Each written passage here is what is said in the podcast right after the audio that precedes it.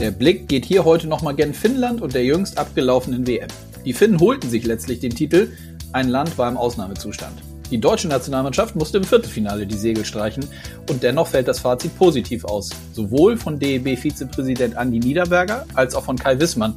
Beide hört ihr jetzt in den kommenden Minuten. Damit hallo und herzlich willkommen zu Eiskalt auf den Punkt, dem offiziellen DL-Podcast. Mein Name ist Konstantin Krüger. Dieser Podcast wird von Sportradio Deutschland präsentiert.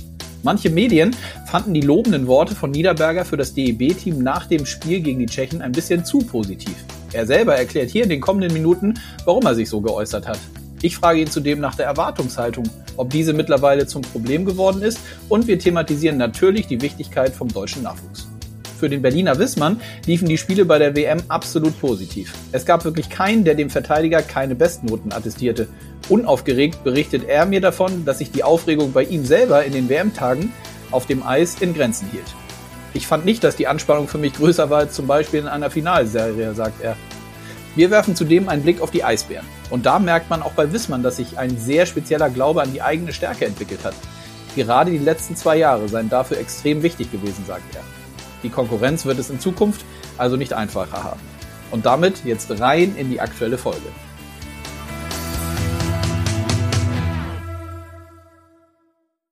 So, und damit dann rein. Meine rote Lampe leuchtet. Es ist Zeit für einen neuen Podcast und ich sage Hallo Andreas Niederberger. Hallo Konstantin, grüß dich. Ja, grüße dich. Schön, dass es klappt. Ähm, wir wollen ein bisschen natürlich über die gerade jüngst abgelaufene Weltmeisterschaft sprechen, sowie über die, die erste Zeit jetzt im neuen Job. Lass uns doch mal ähm, mit der WM anfangen. Du warst ähm, die ganze Zeit vor Ort, richtig? Nein, ich bin zum Deutschlandspiel hochgekommen mhm. Und war dann bis zum Ende inklusive Endspiel vor Ort, weil da auch der Kongress, der IHF-Kongress stattfindet. Ja. Und den habe ich natürlich besucht, ähm, weil das ja eine sehr wichtige Veranstaltung für den Deutschen Eishockeybund ist. Ja. Wie fällt denn ähm, erstmal das sportliche Fazit aus deiner Sicht jetzt aus nach dem Turnier in Finnland für die deutsche Nationalmannschaft? Das äh, fällt sehr gut aus. Die Mannschaft hat meiner Meinung nach in jedem Spiel gut bis sehr gut gespielt. Sie ist komplett als Mannschaft aufgetreten. Einer für den anderen. Sie hat gekämpft, sie hat einen unheimlichen Charakter gezeigt. Im letzten Spiel, im Viertelfinale gegen Tschechien, war es natürlich ein unheimlich unglücklicher Beginn mit den zwei Strafzeiten, die die Tschechen dann auch mit ihrer ja, hervorragenden Besetzung in Überzahl bestraft haben.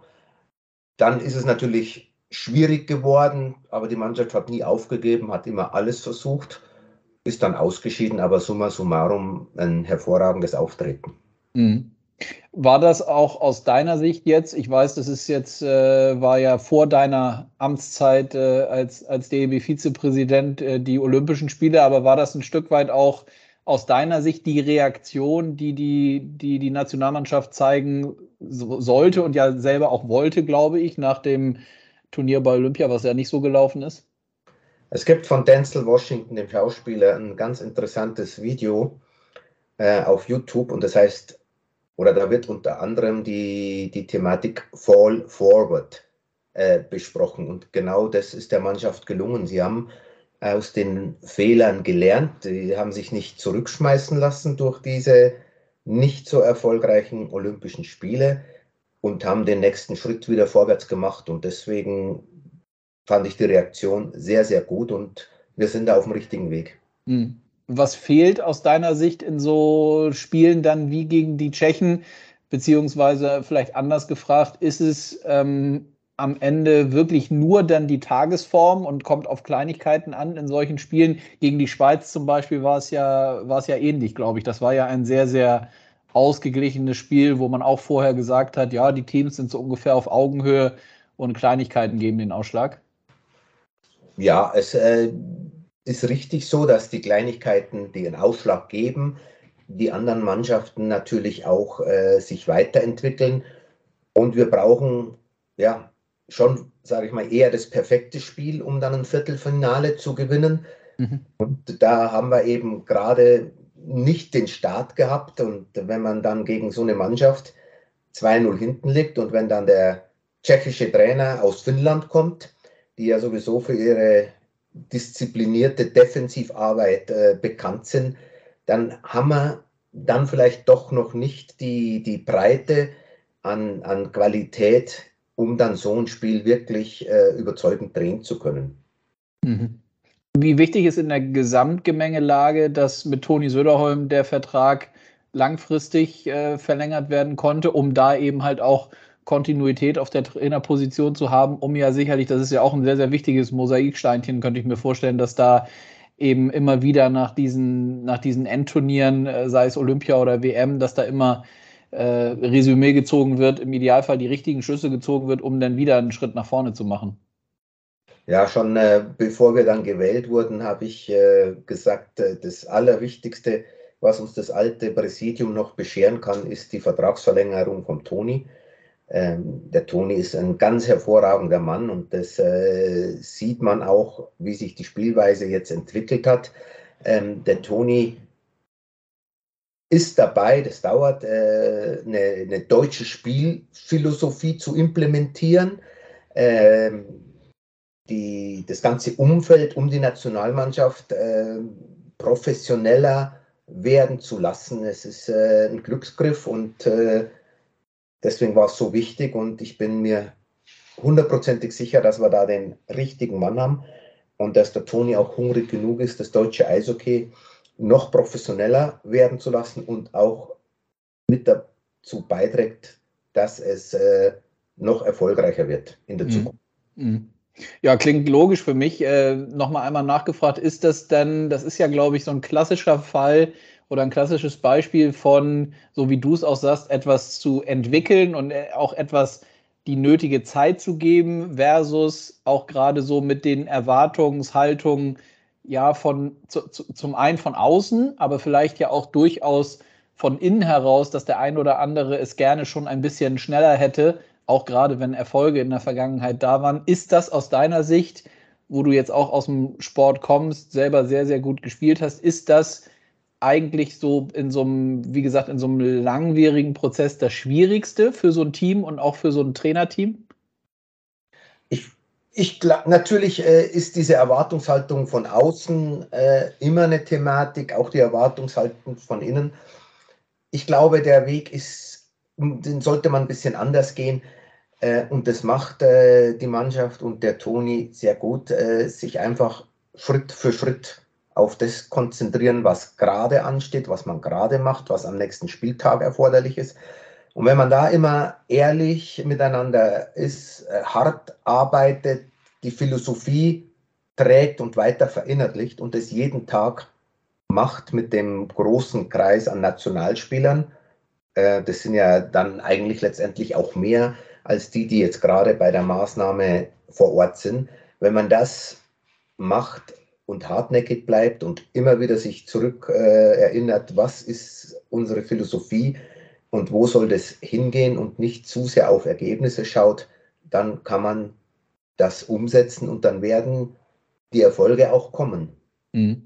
Nun war, wo wir dann auch wirklich schon im, im Kern, sage ich mal, bei der, bei der Penny DL sind, nun war ähm, im Nachgang der Weltmeisterschaft durchaus auch von Toni zu hören, dass er äh, möchte, was auch durchaus nachvollziehbar ist, dass noch mehr und noch öfter gerade die jüngeren Spieler eingesetzt werden in ihren Teams. Dabei muss man, glaube ich, fairerweise sagen, dass das natürlich sich schon in den letzten, in den letzten Jahren sehr, sehr positiv verändert hat. Aber ist das aus deiner Sicht auch einer der wichtigsten Punkte, um eben halt die Jungs auch im, im, im täglichen Spielbetrieb, sage ich mal, dann äh, auch verbessert zu bekommen für die Nationalmannschaft?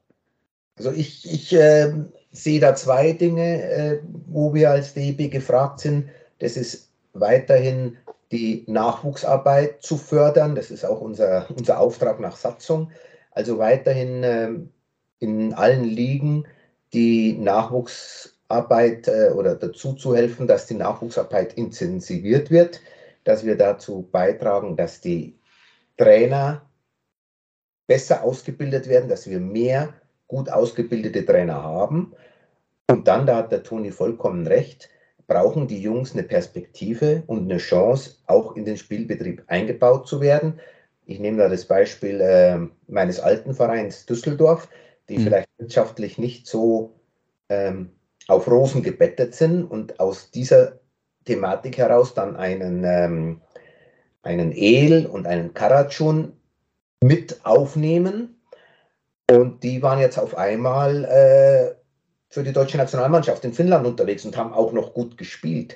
Mhm. Das, glaube ich, ist unsere aller Aufgabe und dann auch mein Wunsch an die äh, sportlichen Leiter der deutschen Eishockeyliga, dass die deutschen Spieler gefördert werden. Nicht nur aus dem Grund, weil es einfach finanziell vielleicht ein bisschen enger ist, sondern dass man erstmal darauf schaut, wo sind die jungen deutschen Spieler. Entschuldigung. Kein Problem. Und die fördert und denen Eiszeiten gibt. Und die Jungs geben es zurück. Der Alexander Ehl ist Jahrgang 99. Da hat man äh, früher gesagt, oh, der 99er Jahrgang ist ein bisschen ein schwächerer Jahrgang. Und jetzt, ich habe jetzt die Zahl nicht mehr genau präsent, jetzt haben wir 10, 12 äh, 99er Jahrgänge in der DEL spielen. Also einfach mhm. auch die Jungs glauben, ihnen die Zeit geben. Äh, es gibt Spieler, die brauchen länger. Wenn wir an Karatschun denken, der hat bis vor zwei oder drei Jahren in der zweiten Liga in Kassel gespielt und ist jetzt erst in die DL gekommen. Ich glaube, er ist jetzt 27 und hat jetzt seine Leistungsexplosion gezeigt. Aber natürlich auch nur, weil er die, das Vertrauen und die Eiszeiten in Düsseldorf bekommen hat. Mhm.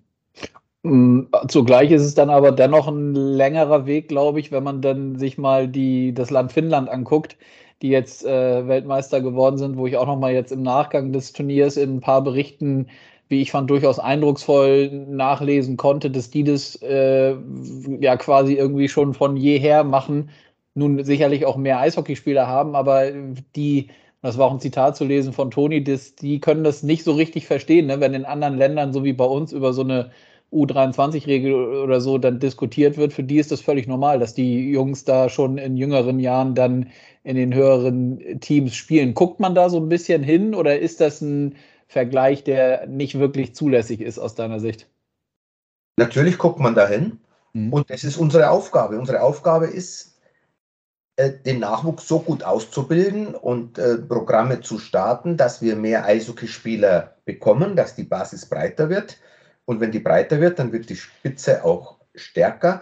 Und natürlich muss es unser Ziel sein, dass wir diese U23-Thematik nicht mehr haben, dass wir so viel gute deutsche junge Spieler haben, dass äh, die eingesetzt werden. Und äh, ich war auch auf der sportlichen Leitersitzung der DEL. Mhm. Äh, ich bin sicher, wenn wir die, die Dichte an jungen deutschen Spielern haben, dass die DEL auch gerne deutsche junge Spieler einsetzt, wenn sie das Leistungsvermögen mitbringen. Mhm. Den Blick ein bisschen nach vorne gerichtet. Ich bin der Meinung, dass ich das auch äh, gelesen habe, dass du durchaus auch positiv gestimmt bist, was jetzt die kommenden Jahre beziehungsweise auch weitere Jahrgänge angeht. Ne? Also uns muss nicht böse sein, was der oder bange sein, was äh, den weiteren deutschen Nachwuchs angeht. Nein, nein, mit Sicherheit nicht. Da wird von einem stärkeren und einem schwächeren Jahrgang gesprochen. Das hatten wir schon immer. Ja. Äh, das ist äh, auch, aber nicht nur bei uns, das ist äh, auch in anderen Nationen. Aber da darf man sich gar nicht ähm, so zu stark darauf versteifen. Ich habe gerade den 99er Jahrgang genannt. Ähm, und da haben wir jetzt auch viele in der DL. Natürlich kann nicht jeder Jahrgang äh, Dreiseitels und Stützles und äh, Peterkas und Seiders äh, hervorbringen. Äh, ja, schön, hätte niemand was dagegen. Aber das muss ja auch gar nicht sein. Wir brauchen einfach eine, eine, eine Breite und aus der Breite entwickelt sich dann auch die absolute Spitze. Mhm. Ist das, habe ich das richtig im Kopf, dass der 2007er Jahrgang, dass das, dass der nochmal explizit thematisiert wurde oder habe ich das falsch gelesen? Nein, das ist richtig. Der 2007er ist momentan ein Jahrgang, wo die, die Bundesnachwuchstrainer äh, sagen, da steckt einiges drin. Mhm. Wie gesagt, äh, freuen wir uns. Aber ich bin überzeugt, wenn man mit dem 2006er und dem 2005er und dem 2004er äh, gut arbeitet und ihnen Vertrauen schenkt und sie einbindet, dann kommt da auch was raus. Mhm. Gut, dann haben wir die WM äh, und die ganzen Themen, die damit zusammenhängen, schon so ein bisschen abgehandelt. Dann lassen Sie doch mal so auf die ersten Tage oder Wochen jetzt nach deiner und eurer Wahl äh, sprechen. Ich hatte Peter Merten vor zwei, drei Wochen, glaube ich, auch hier zu Gast und habe mit ihm gesprochen. War es eigentlich äh, für dich auch, als, als die, ja, als ihr euch als Team letztlich zusammengefunden habt, war es für dich von vornherein klar, dass du den Job gerne machen möchtest für den DEB? Es wurde dann klar, ich bin angesprochen worden aus der Mitte der Mitgliedschaft mhm. und äh, hatte eigentlich diese Thematik gar nicht äh, auf dem Schirm. Habe dann äh, natürlich mit meiner Frau, mit der Familie darüber gesprochen, das ist die Grundlage. Habe dann mit äh, dem Peter telefoniert, mit dem Hauke telefoniert, den Marc habe ich auch telefoniert, aber den Marc Hindelang kenne ich ja schon lange. Ja. Ich habe zehn, zehn oder elf Jahre Fernsehen mit ihm gemacht, als, Co als, äh, na, als Experte, als Co-Moderator. Ja. Und habe dann da einige Gespräche geführt. Und äh, das hat mich dann dazu kommen lassen, dass ich Ja gesagt habe, weil jeder bringt eine unheimliche Expertise mit in seinem Bereich und äh, hat auch diese Thematik Team im Kopf. Da ist keiner dabei, der jetzt sagt, okay, jetzt wenn ich das werde, dann, dann mache ich das alleine, äh, weil ich kann das ja schon. Nee, wir sind uns da sehr einig, dass jeder in seinem Bereich äh, seine Stärken hat und die äh, einbringt und wir kommunizieren ganz, ganz eng, äh, um gemeinsam als Team die, das deutsche Eishockey nach vorne zu bringen. Mhm. Letztlich wollen wir als, als äh, Geschäftsstelle, als Präsidium genau das auch zeigen, was uns die A-Nationalmannschaft momentan auf dem Eis vorlegt. Das ist unser Ziel. Mhm. Und wir genauso stark werden wie die, dann werden wir auch äh, erfolgreich werden können. Und wie waren jetzt so die ersten, das sind ja jetzt äh, nicht mehr Tage, sondern das sind ja Wochen. Ähm, wie fällt so das, äh, das erste Fazit aus? Also ihr habt ja, ich äh, habe dann auch gehört, ihr wart relativ schnell schon nach der Wahl, wart unterwegs, damals glaube ich noch in Schwenning, ne, wo sich die Nationalmannschaft vorbereitet hat. Also habt da äh, auch schon eure Antrittsbesuche gemacht, aber sicherlich lernt man ja auch die Leute dann auf der Geschäftsstelle oder in den Büros kennen. Wie ist so dein erster Eindruck?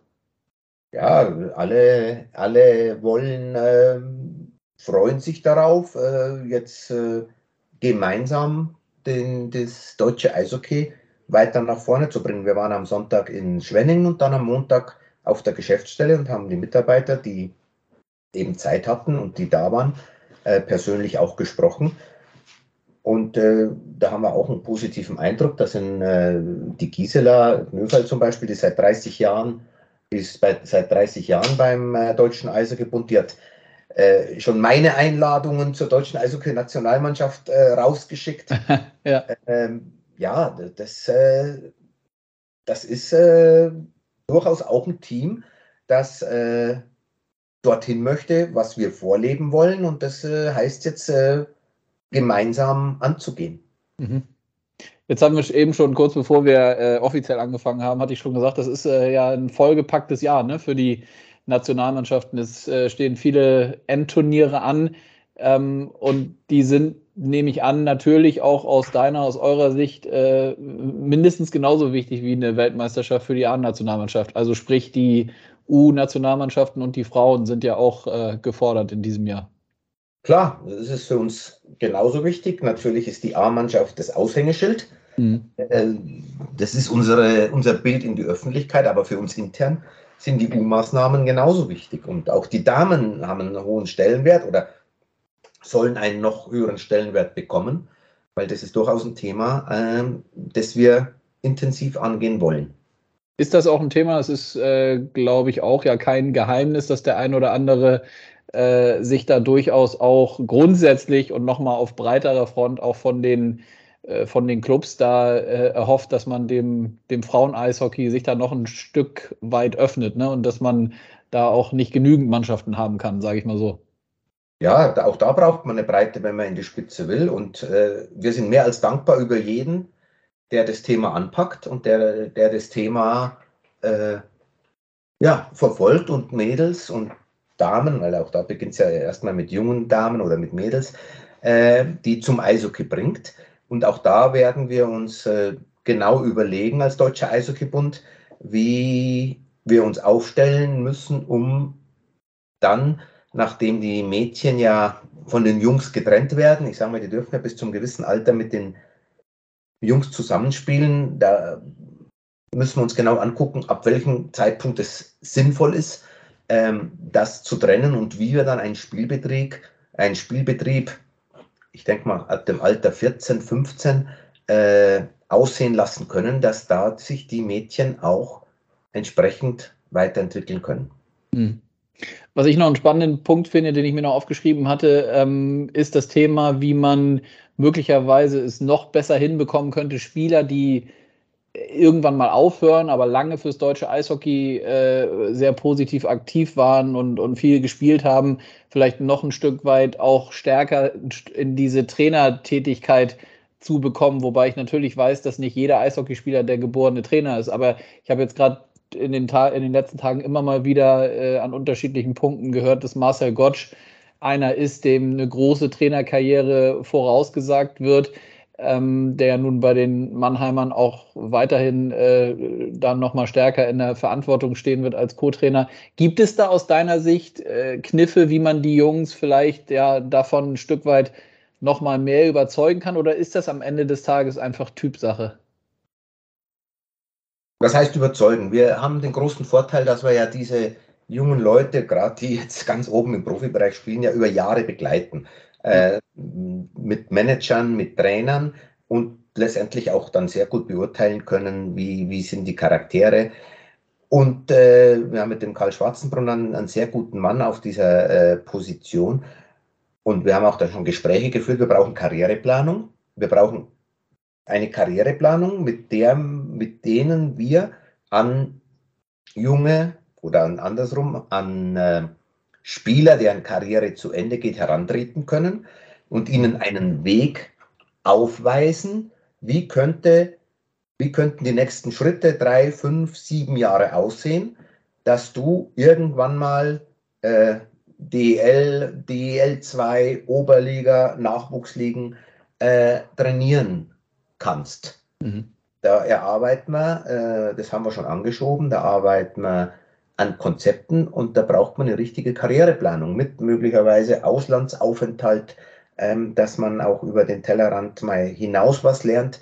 Äh, ja, da sehen wir es. Und das gleiche Thema äh, wollen wir auch für Schiedsrichterwesen angehen, weil auch da brauchen wir äh, mehr und auch qualitativ gute äh, Schiedsrichter und auch da werden wir versuchen, so einen Weg oder so ein Konzept zu erarbeiten. Karriereplanung mhm. Trainer, Karriereplanung Schiedsrichter. Mhm. Ja, spannend. Sicherlich zwei Themenbereiche, die nie, nie gut genug besetzt sein können äh, und äh, ja, sicherlich ein, ein gutes Vorhaben. Ähm, abschließend, ja, gerne. Ist ein ganz wichtiger, ist, beide sind ein ganz wichtiger Bestandteil, um unsere Sportart besser zu machen. Die Trainer natürlich, die dann auch mit, mit Kindern früh genug arbeiten, um die entsprechend auszubilden. Ich meine, wir wissen alle, dass man Dinge, die man mit 8, 9, 10, 11, 12 Jahren äh, erlernt, viel einfacher erlernt und auch, äh, ja, oder andersrum, die erlernt man viel einfacher und später dann mögliche Fehler rauszubringen, die, die äh, Bahnen im Gehirn zu verändern, unheimlich schwierig ist. Also brauchen wir da gut. Und auch der Schiedsrichter, gute Schiedsrichter machen auch unser Spiel besser. Das darf man auch nicht aus dem Auge lassen. Mhm. Also es ist ein ganz wichtiger Bestandteil, sowohl Schiedsrichter als auch Trainer weiterzubilden, mehr davon zu bekommen, um auch insgesamt unseren Sport in Deutschland weiterzuentwickeln. Mhm. Ja, absolut. Äh, abschließende Frage. Ähm, ihr seid nun, wie alle Eishockey-Kenner wissen, eine sehr sportliche und, und auch sehr Eishockey-sportliche Familie. Die Söhne Matthias und Leon sind äh, beide auch aktiv. Ähm, deine Tochter, glaube ich, ist äh, auch auf dem Eis unterwegs, aber äh, nicht beim Eishockey, sondern ähm, aber mit Schlittschuhen ist sie auch unterwegs, ne? Richtig, die ist als Kunstläuferin, die ist auch relativ erfolgreich. Ja. Äh, die ist auch relativ erfolgreich äh, für Alter. Aber darum geht es gar nicht. Sie macht es mit Freude, sie mhm. macht es mit Begeisterung und das ist erstmal, um was es geht. Was dann dabei rauskommt später, das wird sich zeigen.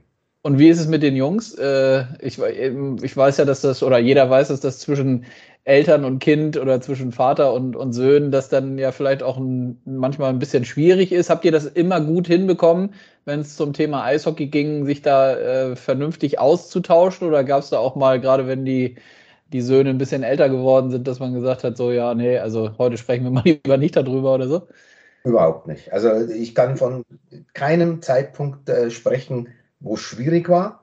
Mhm. Äh, der Matthias äh, ruft heute regelmäßig an, der Leon ruft nach jedem Spiel an. Wir tauschen uns intensivst aus, gerade auch was die, die mentale Thematik des Leistungssports anbelangt. Äh, da gibt es überhaupt nie, also wir haben ein, ein traumhaftes Verhältnis, äh, wie übrigens auch zu den anderen fünf Kindern. Der Yannick, der zweite, der ist äh, in meiner Firma operativ sehr, sehr stark eingebunden. Der Luca äh, studiert Medizin in Marburg und die Jill studiert Medizin in Split und die Lisa studiert Lehramt in Köln und die Zoe ist bei uns hier auf dem Eis. Und alle Kinder rufen uns regelmäßig an und fragen nach Ratschlägen und wir haben so eine tolle, super, ja, ich würde sagen, freundschaftliches Verhältnis vom Ältesten bis zur Jüngsten. Ähm, da sind wir einfach nur dankbar und glücklich, dass das so ist. Also das kann wirklich Hand in Hand gehen, wenn alle dran ziehen. Ja, ja, das hört sich gut an und hört sich auch, was ich durchaus dann legitim finde, auch ein Stück weit natürlich nach Stolz an, ne? wenn man das so sagen kann als Vater von, von den Kindern, dass die Verbindung so eng ist. Stolz, dankbar und demütig. Das ist alles nicht selbstverständlich und da muss man jeden Tag Danke sagen, weil das ist nicht selbstverständlich. Und natürlich auch stolz, aber auch die Kinder können stolz sein auf das, was sie leisten. Nicht nur die, die zwei, die am Eis stehen, äh, die wären natürlich, oder ich wäre natürlich öfters auf die zwei angesprochen. Ja. Habe ich das vielleicht auch gerade betont. Äh, die anderen fünf sind genauso sensationelle Menschen, Charaktere. Mhm. Und dann doch nochmal die eine Nachfrage zu Matthias, weil das einfach dann zu unserem Themenbereich am besten passt. Spricht man dann auch und äh, spricht er dann auch mit dir über solche Themen wie Vereinswechsel, was jetzt gerade bei ihm anstand von Berlin nach München? Oder sind das dann auch Themen, die er mit, mit seinem Berater oder mit Familie dann erstmal im engeren Kreis bespricht und entscheidet? Natürlich, wir haben Stunden darüber gesprochen. Mhm. Mit und allem wieder. Ja. Und, äh, letztendlich, letztendlich kann meine Position und dieses auch äh, nur sein, darüber zu sprechen, äh, Vor- und Nachteile für und wieder aus meiner Sicht aufzudecken und maximal zu sagen, wenn ich, wenn ich in der Situation wäre, würde ich so handeln. Das ist meine Aufgabe. Und mhm. was dann das Kind daraus macht, ob das Matthias oder die Jüngste ist, das ist ihr Job, das ist ihr Leben und das müssen sie machen. Ich kann da nur oder wir können da nur diese beratende Funktion einnehmen und sie fragen nach unserer Meinung und entscheiden dann so, wie sie denken, dass es richtig ist. Und das ist auch richtig so. Ja. Ja, super. Äh, Andreas, dann haben wir das auch noch. Das hört sich sehr, also familiär hört sich das sehr, sehr positiv an, finde ich. Da kann man sich eine, eine Scheibe von abschneiden. Ich danke dir, äh, dass das geklappt hat. Drückt natürlich die Daumen, dass ähm, ihr da eure Arbeit äh, im Team erfolgreich gestalten könnt, dass die Ergebnisse der Nationalmannschaften dementsprechend sind. Und ja, freue mich, wenn wir uns bald wieder hören. Danke dir. Ja ich danke dir auch und für uns gilt natürlich das Gleiche. Wir oder unsere Arbeit, die wir machen, sollte nicht an jedem Ergebnis äh, gemessen werden, das dann von der A-Mannschaft oder vom Nachwuchs äh, gemacht wird. Wir, wir, leben einen Prozess, wir leben einen, eine, wir wollen eine Entwicklung, die dauert auch seine Zeit, das braucht auch seine Zeit. Und das ist meine Bitte letztendlich, nicht aufs nächste Turnier zu gucken, und sagen, äh, jetzt sind sie nur, haben sie nur die Platzierung erreicht. Ja, alles Mist, was da beim DEB läuft. Das, mhm. das wäre, da würde man sich, glaube ich, zu einfach machen. Wir wollen eine langfristige Entwicklung und ich bin überzeugt, wenn wir das so hinkriegen, was wir uns vorgenommen haben, dass wir sportlich noch einige Erfolge in der Zukunft feiern können. Und um das geht's. Super, so soll es sein. Vielen Dank. Ich drücke die Daumen. Ich danke dir, Konstantin. Bis Schönen bald. Abend. Ciao, ciao. Ciao. Eiskalt auf den Punkt. Der Blick über den Tellerrand. So, dann rein in den zweiten Teil des Podcasts. Die rote Lampe leuchtet wieder. Ich freue mich auf das Gespräch mit Kai Wissmann. Grüß dich. Grüß dich, hi, ich freue mich auch. Wie geht es dir in der kurzen kurzen Pause nach Saison, nach WM? Gut, gut, ja. Ja, es ist auch schön, mal ein paar Tage ein bisschen frei zu haben und ein bisschen auszuschlafen. Ja. Ja, hatten wir eben schon ganz kurz, bevor wir hier auf Aufnahme waren, äh, hatte ich schon gefragt. Das äh, sind am Ende des Tages dann aber ist es wieder eine kurze Sommerpause für dich, ne? Ja, auf jeden Fall. Ähm, dadurch, dass jetzt natürlich die WM noch so lange gedauert hat und durch Corona alles ein bisschen länger, denke ich, ist natürlich der Sommer jetzt kurz, aber ich meine, das ist ja das, was wir wollen. Wir wollen ja Eishockey spielen und äh, im Endeffekt ist mir auch Eishockey spielen lieber als äh, vier Monate Sommertraining. Ja. Ja, ich, äh, das hast du mir auch eben schon kurz angedeutet und ich hatte das mit Philipp Grubauer vor zwei, drei Wochen vor der WM, habe ich mit ihm hier gesprochen, äh, auch schon mal kurz als Thema. Ist bei dir dann auch so, dass allzu lange gar nichts tun geht dann auch nicht? Ja, genau, genau. Ähm, desto länger man natürlich gar nichts tut, desto schwerer ist der Einstieg, desto mehr tut dann alles weh. Ja. Ja, deswegen, also so eine Woche, anderthalb wirklich mal gar nichts machen, ist schon wichtig, denke ich. Aber dann äh, fange ich auch schon an, mich locker zu bewegen und äh, ja, leicht Sport zu machen mit Körpergewicht und einfach, ich fühle mich dann auch einfach besser.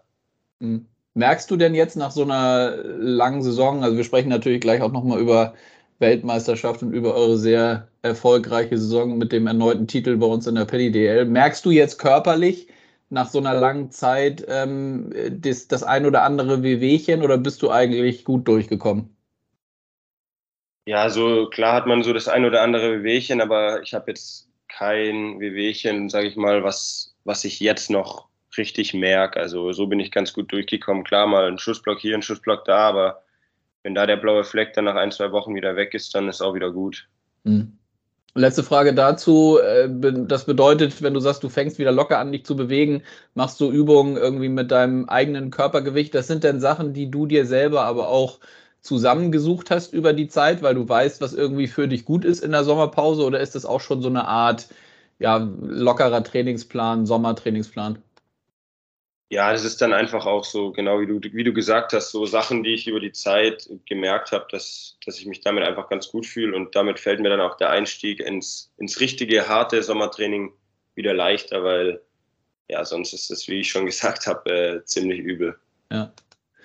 Gut, dann lass uns nochmal den, den Blick ein bisschen äh, ein paar Tage zurückwerfen äh, auf die Zeit in, in Finnland. Wie fällt denn dein persönliches Fazit, also erstmal für dich selber so von den Tagen der Weltmeisterschaft aus mit der Nationalmannschaft? Ja, also für mich war es äh, ein richtig cooles Erlebnis. Es war meine erste WM. Ähm, dafür lief es auf jeden Fall gut, kann ich sagen. Und ja, es hat, es hat einfach Spaß gemacht, egal ob auf dem Eis oder neben dem Eis. Ähm, wir hatten eine richtig gute Zeit dort, alle zusammen. Und ja, ich, mehr kann ich eigentlich nicht sagen, außer dass es richtig Spaß gemacht hat. Mhm. Erste WM hast du angesprochen. Ist das etwas, wo du jetzt in den Vorrunden spielen, wo du auch nochmal mental oder von, von, von, der, von der Aufgeregtheit, sage ich mal, gemerkt hast, dass es schon nochmal was anderes ist als jetzt so ein normales Ligaspiel oder vielleicht auch eine Finalserie? Kann man das irgendwie vergleichen? Ähm, würde ich jetzt gar nicht so sagen. Nee, ich denke, dass das jetzt von der Aufgeregtheit oder was das angeht, ist es auch nicht anders wie eine Finalserie, vielleicht sogar eher noch die Finalserie, weil klar, im Finale geht es auch um viel, ne? Also, mhm. aber ja, da, dadurch, es war wahrscheinlich ganz gut, dass ich auch direkt vom Finale da reinkam. Äh, da war gar nicht so viel Zeit, jetzt irgendwie groß über was nachzudenken, sondern wir waren super im Rhythmus und ja, ich habe mir dann einfach vorgenommen, so weiterzumachen, wie es im Finale und Halbfinale lief und einfach Eishockey zu spielen und Spaß zu haben. Deswegen habe ich da gar nicht so viel drüber nachgedacht und ja, ich denke, das lief dann auch ganz gut.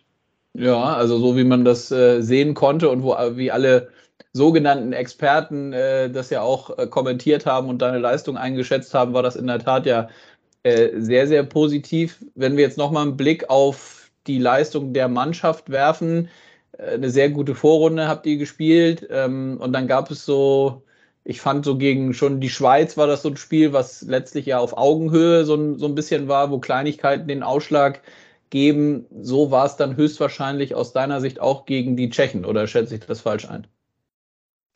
Ja, gegen die Tschechen haben, haben hat uns am Ende, denke ich, die ersten zehn Minuten haben uns dann gekostet am Ende.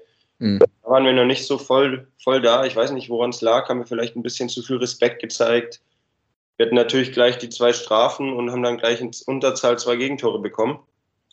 Und die Tschechen waren taktisch sehr diszipliniert, ähm, haben natürlich auch eine gute Mannschaft, das darf man auch nicht vergessen. Und ja, dann sind wir eigentlich das ganze Spiel dem Rückstand hinterhergerannt. Wir haben dann alles versucht, wir hatten auch Chancen, wir hatten Pfosten, Latte, aber irgendwie hat es dann nicht sollen sein an dem Tag, was echt, ja, im Nachhinein auch sehr, sehr schade, weil ich denke, es wäre mehr drin gewesen, ja. Ja.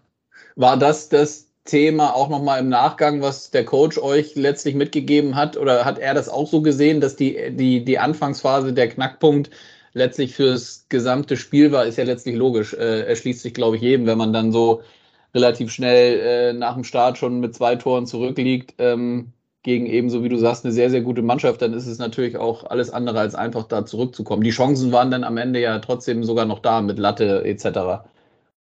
Ja, ich denke, ähm, für jetzt so eine Gesamtanalyse vom Spiel, ähm, das haben wir dann jetzt mit dem Trainer nicht direkt nach dem Spiel besprochen. Da ist natürlich erstmal die Enttäuschung bei allen so groß, dass das nicht der richtige Zeitpunkt ist, aber ich denke, dass, äh, dass der Toni wahrscheinlich ähnlich sieht, ja. Mhm. Wie siehst du die Gruppe an sich? Du bist, hast jetzt ja gesagt, du bist, äh, gehörst zu den Jungs, die sehr erfahren sind, weil du äh, schon seit, seit Jahren deine Leistung auch in der Liga bringst. Aber es gibt ja mit Blick auf die Nationalmannschaft ähm, durchaus auch ältere Kollegen, die äh, nach wie vor dabei sind, die auch noch gut spielen, aber die perspektivisch dann vielleicht auch mal äh, einen Schritt zurückgehen und nicht mehr weiterspielen. Ähm, nun hast du gesagt, ihr hattet eine gute Zeit. Ich nehme mal an, dass auch über solche Sachen zumindest vielleicht mal in Ansätzen gesprochen wird. Ähm, hast du da, wie blickst du da drauf, dass es möglicherweise in, in naher Zukunft so, ein, so einen kleinen Umbruch geben könnte? Also Spieler wie Moritz Müller oder Corby Holzer oder so, die werden ja sicherlich nicht, äh, nicht mehr jahrelang in der Nationalmannschaft spielen. Ja, ich denke, das ist natürlich immer, immer irgendwann soweit ist, dass äh, Zeit von manchen halt vorbei ist. Das ist ja immer so, das wird bei mir irgendwann so sein, das wird bei jedem so sein. Aber darüber haben wir jetzt nicht wirklich gesprochen. Ich weiß jetzt auch nicht, äh, ich denke mal schon, dass die Jungs auch nächstes Jahr und in zwei Jahren sehr gerne mhm. noch zur Nationalmannschaft kommen würden. Also mhm. davon gehe ich mal schwer aus, weil die hatten denk, auf jeden Fall auch äh, Spaß. Und ja, wenn die Leistung stimmt, warum sollten sie nicht kommen? Ja, das ist sicherlich so. Eine Frage noch zu den Jungs, die äh, von drüben gekommen sind. Also Philipp Grober hatte ich eben schon angesprochen, Moritz Seide, aber auch Lukas Reichel, den du ja nun aus Berliner Zeiten äh, noch kennst merk oder vielleicht mal konkret zu Lukas gefragt, merkst du, dass sich da jetzt durch seine Zeit äh, drüben äh, in Nordamerika, dass sich da bei ihm nochmal spielerisch auch äh, oder auch vom, vom, vom Charakter her, vom Typ Mensch nochmal was getan hat zu seiner Berliner Zeit?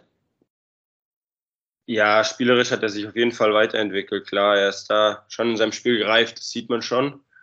Jetzt so äh, vom, vom Typ her ist er eigentlich schon noch derselbe geblieben, würde ich sagen. Okay.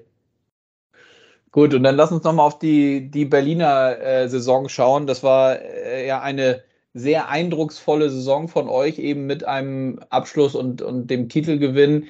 Ähm, was mich besonders interessiert, ich finde, ich habe die Finalserie natürlich auch irgendwie hautnah miterlebt, weil war vor Ort, habe die Spiele gesehen. Es wirkt immer so, dass auch wenn so ein Spiel mal nicht läuft, dass ihr nie so richtig euch aus der Ruhe bringen lasst vom Gegner und immer an eure eigene Stärke glaubt und daran glaubt, dass ihr so eine Partie am Ende dann eben noch gewinnen könnt. Ist, ist das eigentlich so aus deiner Sicht? Also ist das vielleicht ein Stück weit das besondere Merkmal von eurer Mannschaft? Ja, ich denke schon, dass das so war, wie du es gerade beschrieben hast. Ja, ich denke, dass das natürlich, wir, dass wir uns das als Team über die Saison so erarbeitet haben, ähm, mit den Erfolgen, die wir hatten in der Hauptrunde, auch da hatten wir mal Spiele, wo der Start vielleicht nicht so gut war oder wo es nach zwei Dritteln unentschieden stand oder wir ein Tor hinten lagen und dann am Ende noch das Spiel gewonnen haben. Und desto öfter man sowas als Team zusammen durchlebt, ähm, ja, dann äh, brennt es sich natürlich in den Köpfen ein und dann weiß eigentlich jeder, egal was passiert, äh, wir haben immer die Chance zu gewinnen, weil wir einfach gut genug sind und weil wir auch mental nicht aufgeben. Mhm. Welche Rolle spielt der Coach da? Ich, ich frage das auch deshalb nochmal. Wir haben mit äh, Serge Aubin im, im Rahmen der, der Auszeichnung der besten Spieler und Trainer, was ja jedes Jahr auch passiert, haben wir ähm, nette zwei, drei Stunden in Berlin gehabt mit ihm, haben ein paar Sachen gedreht, auch private Sachen mit seinem Hund und haben so ein bisschen, äh, Tino Boos von uns hat mit ihm ein bisschen gesprochen.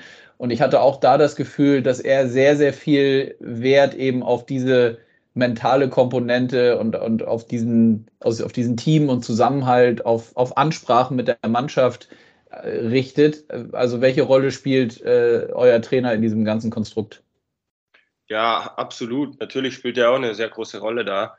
Ähm, jetzt gerade auch beim Finale, wo wir wirklich einen sehr, sehr harten Spielplan hatten. Äh, wir kamen direkt aus dem Spiel 5 gegen Mannheim raus und haben am nächsten Tag das erste Spiel gehabt. Das war auch nicht einfach mental, da den Schalter direkt umzulegen.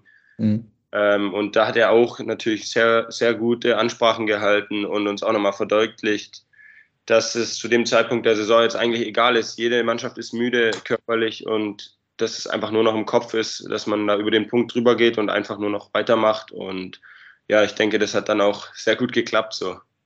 Wie, auch das nochmal gut, dass du es ansprichst, auch das wurde ja durchaus, ja, kann man ja auch kontrovers äh, diskutieren, äh, so eine Terminansetzung, die am Ende des Tages aber eben nach so einer Corona-Saison und, und Hallenkapazitäten und so nicht mehr anders äh, möglich war. Wie geht man denn, wie bist du in solchen Momenten oder an solchen Tagen, wo man letztlich ja diese Back-to-Back-Spiele hatte und ja nur noch nach dem Spiel, glaube ich, äh, kurz geduscht und nach Hause.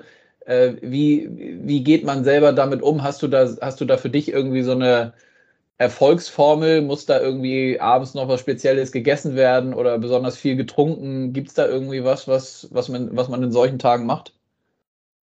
Ja, ich habe dann irgendwann einfach nur noch versucht, so viel Schlaf wie möglich zu bekommen, um ehrlich mhm. zu sein, weil gerade wenn wir abends spät spielen, dann äh, fällt es mir und ja, ich weiß auch einigen anderen Spielern immer schwer, dann so schnell zur Ruhe zu kommen nach dem Spiel. Ja. Wird schon mal zwei, drei, bis man einschlafen kann. Und wenn man dann natürlich am nächsten Tag schon wieder spielt, das ist natürlich auch nicht so praktisch, wenn man dann am Morgen noch reist und dann wenig geschlafen hat. Deswegen ja, habe ich da einfach versucht, noch bewusster, noch mehr zu schlafen, auch mittags und einfach alle mögliche Energie, die da ist, äh, ja, zur Verfügung zu haben und natürlich Essen die Speicher wieder auffüllen, direkt nach dem Spiel einen Shake trinken. Ja, die ganzen Sachen, die man eigentlich immer versucht zu machen, aber die dann eben nochmal besonders, da ja. besonders ein Auge drauf werfen. Ja, eine Nachfrage noch dazu, weil ich aus anderen Sportarten auch hin und wieder mal gehört habe, dass der Tag nach dem Spiel für den einen oder anderen gar nicht so das Problem ist, sondern eigentlich der zweite Tag. Ähm, ist das so oder äh, wie ist das bei wie ist das bei dir? Ist es vielleicht sogar ganz gut, wenn man am nächsten Tag dann anstrengend ist es natürlich immer, das ist völlig klar, aber dass man am nächsten Tag spielt und nicht noch mal so einen Tag nicht so einen Tag Ruhe hat, weil der Körper eventuell nach so einem Tag Ruhe ja auch noch mal das ein oder andere zusätzlich merkt, was äh, dann vielleicht am, am, am Spieltag, wenn man Tag drauf schon wieder unterwegs ist, vielleicht noch gar nicht so durchkommt. Ja, ja, sehe ich auch so. Also mir persönlich fallen die Back-to-Back-Spiele auch nicht schwer. Also ich, ich mag das eigentlich auch dann am nächsten Tag gleich wieder zu spielen. Ja. Wenn man dann natürlich die zwei Spiele an zwei Tagen hatte, dann einen Tag Pause hat und dann wieder das dritte Spiel sozusagen in vier Tagen, da ist dann eher so, dass man vielleicht beim Warm-up ein bisschen so schwere Beine hat, weil man eben ja gerade zwei Spiele in drei Tagen hatte. Ja. Ähm, ja, also kann ich auf jeden Fall so unterschreiben.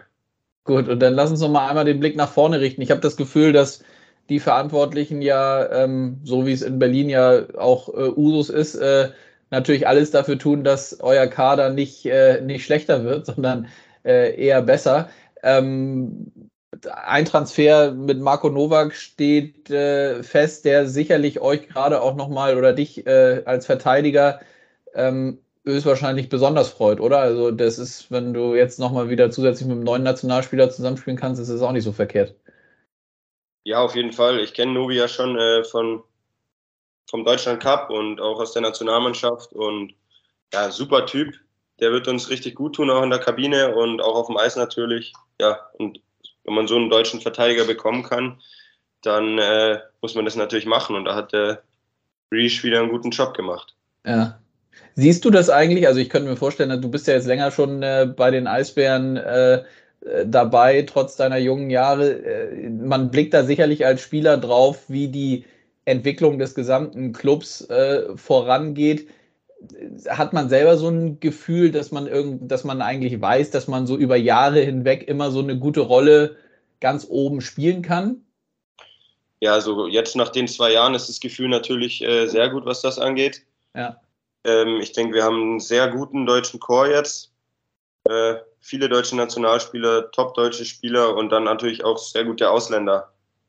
Und äh, ja, ich denke natürlich trotzdem, dass es sehr wichtig ist, äh, die guten deutschen Spieler zu haben. Und ich denke, dass wir da sehr gut aufgestellt sind. Ja.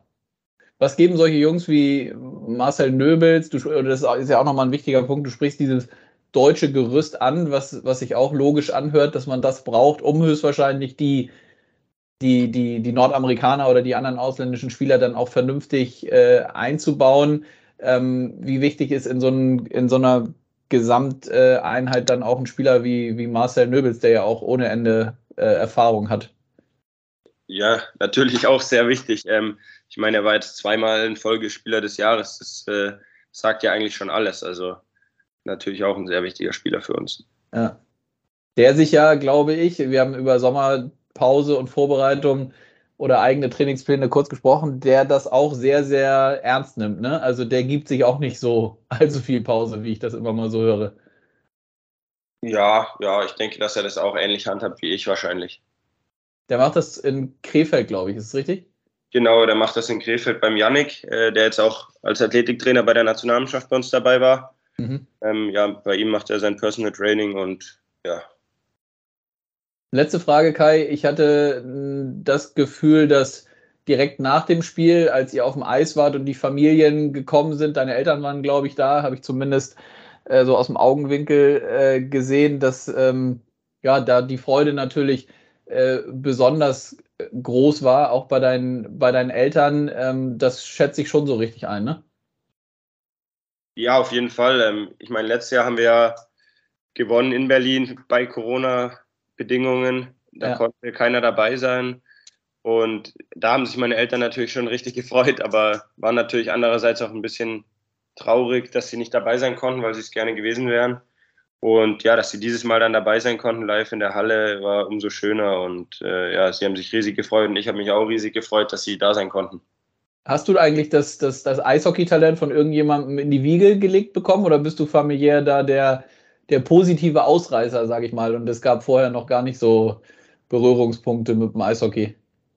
Also, da ich aus Schwenning komme, da ist Eishockey ja schon bekannt, weil es ja. eigentlich das einzige ist, sage ich mal, an Sport, Hochklasse. Ja. Aber selber gespielt hat jetzt keiner von meinen Eltern, nee. Okay. Ist Schwenning, ist ein gutes Thema, hatte ich mir auch noch aufgeschrieben. Ist das so der dein erster Blick nach euren Spielen, wie irgendwie die Schwenninger gespielt haben? Ähm, mein erster Blick jetzt vielleicht nicht unbedingt, aber ich schaue schau schon drauf und äh, drücke natürlich auch immer noch Schwenning die Daumen. Jetzt gerade zum Beispiel letzte Saison, als es dann um den Abstieg ging, da wollte ich natürlich schon, dass äh, Schwenning in der Liga bleibt, weil ja, es ist einfach meine Heimatstadt und es wäre einfach schade, wenn sie in die zweite Liga müssten zum Beispiel. Und ja. Gut, aber es gibt jetzt nicht so enge Verbindungen nach wie vor, dass da noch äh, regelmäßig jetzt auch Kontakt zur, zur Mannschaft ist, weil du noch irgendwie Leute kennst oder so. Dafür ist es wahrscheinlich schon zu lange her oder ist es noch so? Ja, nee, also Spieler, die jetzt in der Mannschaft spielen, kenne ich schon ein paar, aber die kenne ich jetzt nicht, weil die mit mir früher in Schwenning im Nachwuchs gespielt haben. Da ist, glaube ich, keiner dabei. Ja. Ähm, die kenne ich dann eher, weil ich vielleicht in Berlin mit denen gespielt habe oder von der Nationalmannschaft oder ja, genau. Ja. Super, Kai. Dann äh, danke ich dir, dass das geklappt hat äh, nach der langen Saison und nach der WM. Ich drücke die Daumen, dass äh, du dich jetzt ein bisschen erholen kannst oder erhol dich gut in der Sommerpause. Und dann ähm, ja, freue ich mich, wenn wir uns dann in der neuen Saison hören. Danke dir. Danke, danke. Bis dann. Ciao, ciao. Ciao.